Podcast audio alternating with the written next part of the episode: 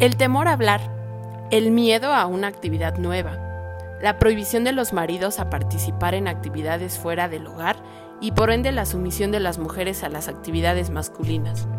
Todo esto demostró la urgencia de trabajar el empoderamiento personal y la autoestima como herramienta para potencializar la participación activa en los liderazgos comunitarios, pero también en nuestra vida cotidiana.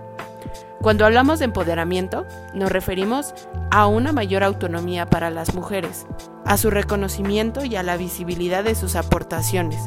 El empoderamiento de las mujeres implica que la participación sea plenamente en todos los sectores y a todos los niveles de la actividad económica. Esto para construir economías fuertes, establecer sociedades más estables y justas, así como también alcanzar los objetivos de desarrollo, de sustentabilidad y de derechos humanos, para poder mejorar la calidad de vida de cada una de las familias. El acceso de las mujeres a los recursos económicos y financieros, así como al control sobre ellos, es decisivo para lograr la igualdad de género, el empoderamiento de las mujeres y también para el crecimiento económico de cada uno de los países. Aún son muchos los pasos por recorrer para que la igualdad de género sea una realidad. Hoy te vamos a hablar de uno de ellos, el empoderamiento de las mujeres, su importancia a nivel individual y también la importancia a nivel colectivo, así como las distintas estrategias que se han propuesto para lograrlo. Quédate con nosotras en este podcast donde estaremos hablando de la importancia y el porqué del empoderamiento de las mujeres. Bienvenidas compañeras y también bienvenidas a todas y cada una de nuestras escuchas. Hola Yats y hola nuestras escuchas. Como siempre un gusto acompañarte en un nuevo episodio en el que hablaremos, como tú ya lo decías, del empoderamiento. Este término que, del que escuchamos mucho hablar, pero del que quizá tenemos una noción no tan adecuada de lo que es empoderar a una mujer. Y bueno, contrario a lo que pensamos, el concepto de empoderamiento no es tan nuevo. Encontramos referencias a este término desde los años 60 especialmente en el movimiento afroamericano y en la teoría de Paulo Freire, fundada sobre el desarrollo de la conciencia crítica. Los movimientos de mujeres del sector popular de América Latina y del Caribe, por supuesto sin olvidar los movimientos feministas, reivindican ya desde 1985 la noción de empoderamiento como, por una parte, relacionada con la toma de poder, eh, haciendo hincapié principalmente en el fortalecimiento de la autoestima, la confianza en sí mismo y la capacidad de elegir eh, las orientaciones en su propia vida. Y por otras, eh, relacionada mm, con el poder colectivo de cambio de las relaciones de género en las diferentes esferas, ya sea económica, política, jurídica, sociocultural, y bueno, entonces, eh, por empoderamiento de las mujeres, nos referimos a este proceso por el cual las mujeres, en un contexto en el que están en desventaja por las barreras estructurales de género, adquieren o refuerzan sus capacidades, estrategias y protagonismo tanto en el plano individual como colectivo, para alcanzar una vida autónoma en la que puedan participar en términos de igualdad en el acceso a los recursos, al reconocimiento y a la toma de decisiones en todas las esferas de la vida personal y por supuesto social. Eh, por supuesto que este proceso de empoderamiento de las mujeres debe incorporar una visión crítica sobre el sistema de género, sobre los papeles y estereotipos asignados por el género a los sexos y sobre los déficits de participación históricos de las mujeres. Así es, Carla. El empoderamiento está considerado como el proceso de adquisición de poder en el ámbito individual y colectivo en primer lugar, designa en el individuo o en una comunidad la capacidad de actuar de forma autónoma, pero a la vez los medios necesarios y el proceso para lograr esta capacidad de actuar, de tomar decisiones en las diferentes elecciones de vida y de sociedades. Este enfoque del poder va a ser retomado por varias instituciones feministas y por organizaciones no gubernamentales de desarrollo, las cuales abordan el proceso de empoderamiento distinguiendo en cuatro niveles de poder. En primer lugar tenemos al poder sobre, después tenemos el poder de, eh, con posterioridad se encuentra el poder con y por último el poder interior. mismos que se traducen en los denominados cuatro aspectos importantes del empoderamiento. El primer aspecto es el tener. Este concepto hace referencia al poder económico reforzado en términos de beneficios materiales, como por ejemplo los ingresos de las tierras, eh, las herramientas tecnológicas o las herramientas funcionales para la vida de las mujeres, sin embargo, este poder económico no se ve limitado a la posición de recursos y riquezas, sino también, fíjate que incluye la mejora en salud, las ganancias en tiempo, el acceso a ciertos servicios como el crédito, la información o la formación en los centros de salud, en el mercado, en las escuelas, etc. Como segundo punto, Carla, tenemos el saber y saber hacer.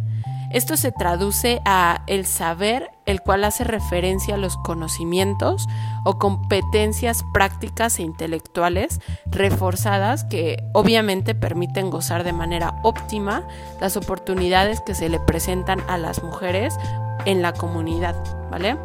Se trata de la gestión de personas, en este caso líderes, o de técnicas de procedimientos de las formaciones, eh, en este caso la alfabetización, y del desarrollo de las capacidades del análisis crítico del pensamiento en el razonamiento. Esto quiere decir que el saber hacer pone de manifiesto la importancia de la aplicación de los conocimientos o de las capacidades de traducir los conocimientos en acciones o en recursos. Como punto número 3 tenemos el querer.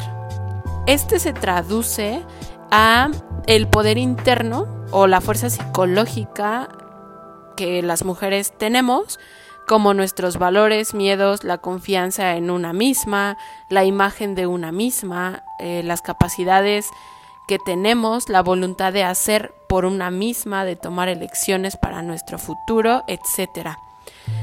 Este punto tiene que ver con tomar conciencia de nuestro propio proyecto de vida y de los retos a los que nos enfrentamos en la comunidad. El concepto querer comprende al mismo tiempo dos elementos. El estado del ánimo, en este caso el ser, y la capacidad de utilizarlo para con el otro, el saber qué hacer. Y en último punto, el punto número cuatro, tenemos el poder. El poder traducido a tener la posibilidad de tomar decisiones así como asumir nuestras responsabilidades para ser libres en nuestros actos y, lo más importante, utilizar nuestros propios recursos como mm, los que vimos con anterioridad, que sería el tener, el saber y el querer. Muy interesante y también un tanto compleja esta noción de poder que nos presenta Jats, eh, pero de esta forma nos damos cuenta cómo el empoderamiento de las mujeres es tanto un proceso, ya sea individual o colectivo, como un objetivo a lograr, por lo que requiere también afrontar estrategias para lograr la igualdad eh, efectiva en todos los ámbitos de la vida y particularmente impulsar una mayor participación de las mujeres en los escenarios de poder, hasta lograr una participación eh, paritaria. Por otra parte, mm, fíjate que existe un consenso entre las feministas del desarrollo en que eh, el empoderamiento de las mujeres es un proceso de largo plazo, que va de adentro hacia afuera y de abajo hacia arriba, que se inicia en el ámbito personal mediante el desarrollo de una autoimagen eh, positiva y confianza en las propias capacidades y continúa en el ámbito de las relaciones cercanas a través de la habilidad para negociar e influenciar eh, las relaciones familiares y se expande hacia una dimensión colectiva en la que las mujeres construyen estructuras organizativas suficientemente fuertes para lograr cambios sociales y políticos.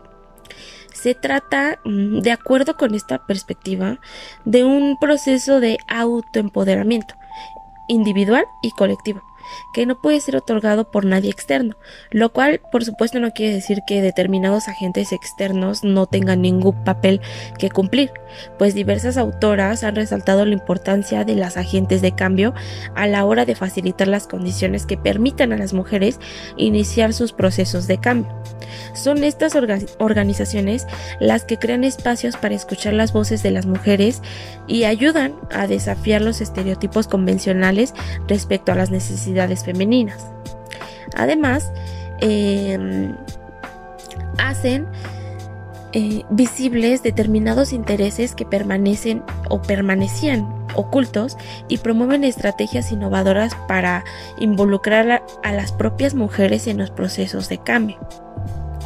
Entonces, eh, entender el empoderamiento como un proceso de abajo hacia arriba implica que los organismos de desarrollo no pueden reclamar que empoderan a las mujeres, las mujeres debemos empoderarnos nosotras mismas.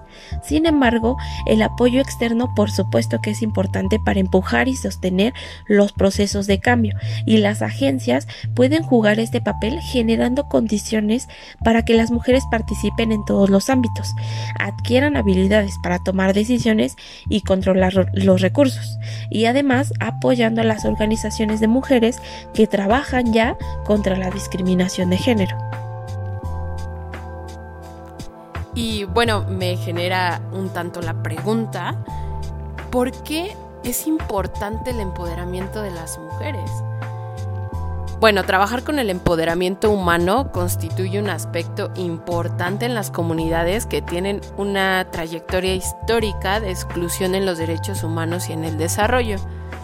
Como ya lo platicábamos, el empoderar es conceder poder a un colectivo desfavorecido socialmente, para que mediante su autogestión mejore sus condiciones de vida y su objetivo sea el aumento de la fortaleza o la potenciación de las mujeres en las comunidades, para que a su vez eh, las mujeres puedan contribuir en igualdad y plenitud de condiciones y de capacitación en la construcción de una sociedad mejor.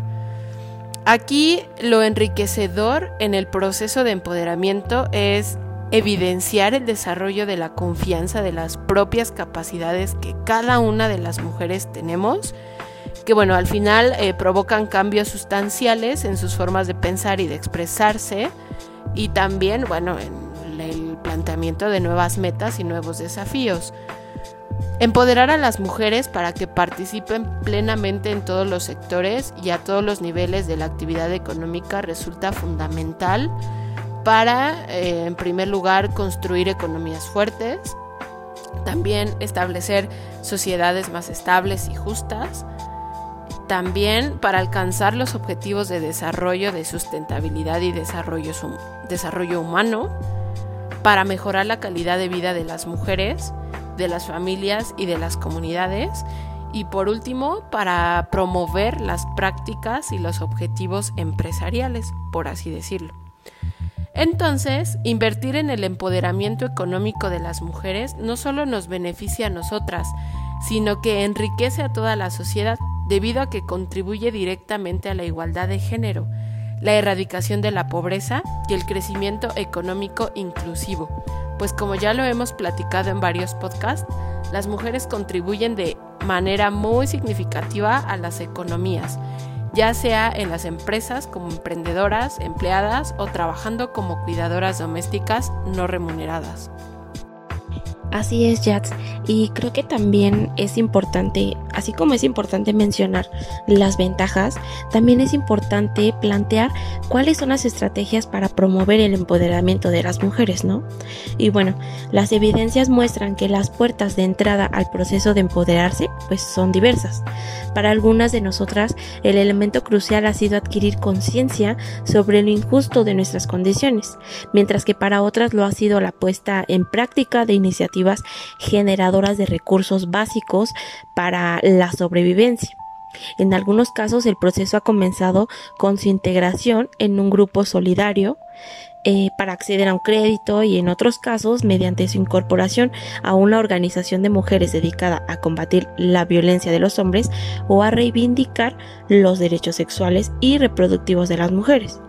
Incluso eh, hay muchas compañeras que han iniciado el camino del empoderamiento al tiempo que adquieren habilidades eh, de lectoescritura en programas de alfabetización con perspectiva feminista.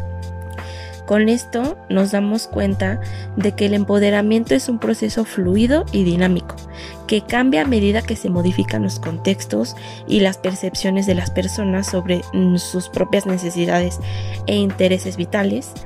Sin embargo, mm, diversas autoras coinciden en que el primer tipo de poder que las mujeres debemos lograr es el que surge del interior de nosotras mismas.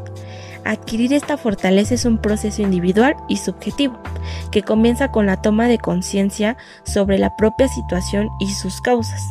Trae consigo un aumento de la autoestima y de la confianza en la propia valía y proporciona a las mujeres un sentido de control sobre sus propias vidas.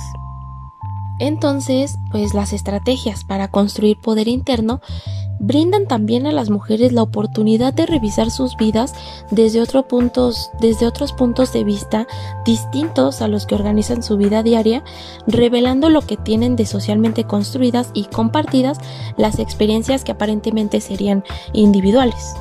Entonces es a partir de aquí que se producen profundos cambios en la manera en que las mujeres valoran sus cualidades de la feminidad que han asumido como propias, pasando a entenderlas como productos de una particular socialización que les acarrea además desventajas sociales.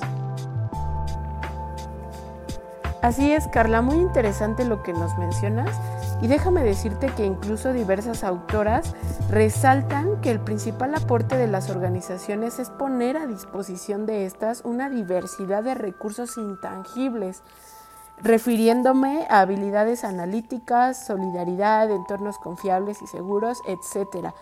Pero también de herramientas, refiriéndome a diferentes capacitaciones, a educación, a comunicación e información, a construcción de redes de apoyo y a la formación de grupos autónomos que eh, al final van a contribuir a que las mujeres refuercen su sentido de individualidad, tomen conciencia de su subordinación y asuman la responsabilidad sobre sus propias decisiones y lo más importante sobre sus vidas. Fíjate, te comento. Por otra parte, la autora Batliwala, derivado de sus numerosos estudios en organizaciones no gubernamentales asiáticas, ella ha concluido y ha llegado a la reflexión colectiva sobre la subordinación femenina, la cual la pone como la principal puerta de entrada a los procesos de empoderamiento de las mujeres. Esta autora considera que la concientización es el camino más adecuado, porque el empoderamiento de las mujeres requiere en primer lugar y sobre todo que las mujeres comprendan los complejos factores que genera la subordinación y eh, después de ahí pues se movilicen para enfrentarlos. Te voy a mencionar eh, de manera muy rápida eh, los tres enfoques que la autora pone de manifiesto en sus diferentes conclusiones que ha puesto. En primer lugar, ella dice que la capacitación de género es la herramienta principal, pues va a facilitar el proceso de revisión crítica de las mujeres interiorizadas sobre su feminidad. En segundo punto tenemos la actuación de las agentes externas, la cual eh, hace referencia a las activistas que asesoran a las mujeres en su acceso a informaciones y conocimientos nuevos para que desarrollen un pensamiento crítico hacia la ideología y hacia las instituciones que sostienen la desigualdad de género. Y como punto final tenemos la formación del grupo de mujeres, dado que los cambios radicales no son sostenibles si se limitan a unas pocas personas. Es necesario crear la condición para que las mujeres rompan con su aislamiento individual y se organicen en colectividades estables desde las que impulsen nuevas estrategias de cambio que impacten en sus relaciones cercanas. Así es, Jats. Como lo hemos platicado, gran parte del trabajo que es empoderar a las mujeres viene desde nosotras mismas. Pero consideramos que también es importante conocer el papel que han jugado las organizaciones internacionales en la lucha por el empoderamiento de las mujeres. Bueno, pues por su parte, ONU Mujeres y el Pacto Mundial de las Naciones Unidas publicaron los principios para el empoderamiento de las mujeres, que ofrecen al sector privado algunas prácticas y políticas sobre cómo empoderar a las mujeres en el lugar de trabajo. Bueno, pues estos principios consisten en lo siguiente. En primera tenemos el promover la igualdad de género al más alto nivel de dirección. También el tratar a hombres y mujeres de forma igualitaria en sus áreas de trabajo. Respetar y defender los derechos humanos y la no discriminación. Velar por la salud, la seguridad y el bienestar de los trabajadores y las trabajadoras. Promover la educación, la formación y el desarrollo profesional de las mujeres llevar a cabo prácticas de desarrollo empresarial, cadena de suministro y mercadotecnia a favor del empoderamiento de las mujeres y, por supuesto, evaluar y difundir los progresos realizados a favor de la igualdad de género. Bueno, ya concluyendo el podcast, podemos visualizar cómo el tema del empoderamiento de las mujeres es demasiado amplio y cuenta con muchas perspectivas desde donde se trabaje. Además, observamos cómo este proceso implica un cambio en las mujeres que reditúa en su beneficio personal y en el de las comunidades. Es decir, va a significar el adquirir el poder para emprender proyectos en compañía de otras personas. El empoderamiento se trata de un nuevo modelo de desarrollo centrado en la persona, sostenible e igualitario, que exige una redistribución del poder a todos los niveles.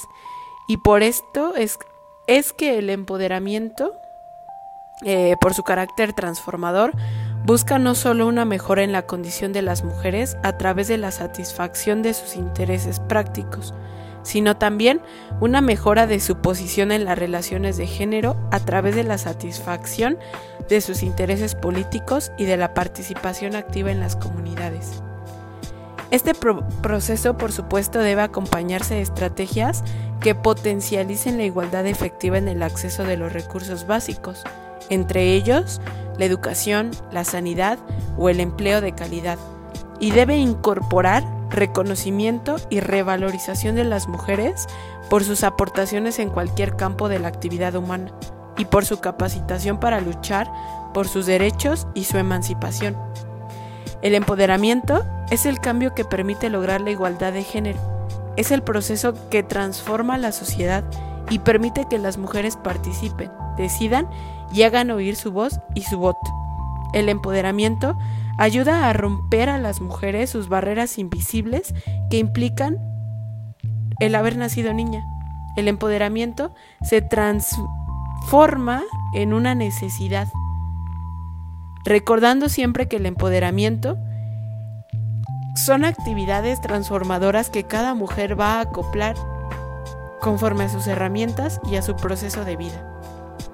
Gracias por escucharnos, gracias por estar con nosotras en otro podcast y comentarles que nos pueden encontrar en redes sociales como Gema Joven, en Facebook y Twitter.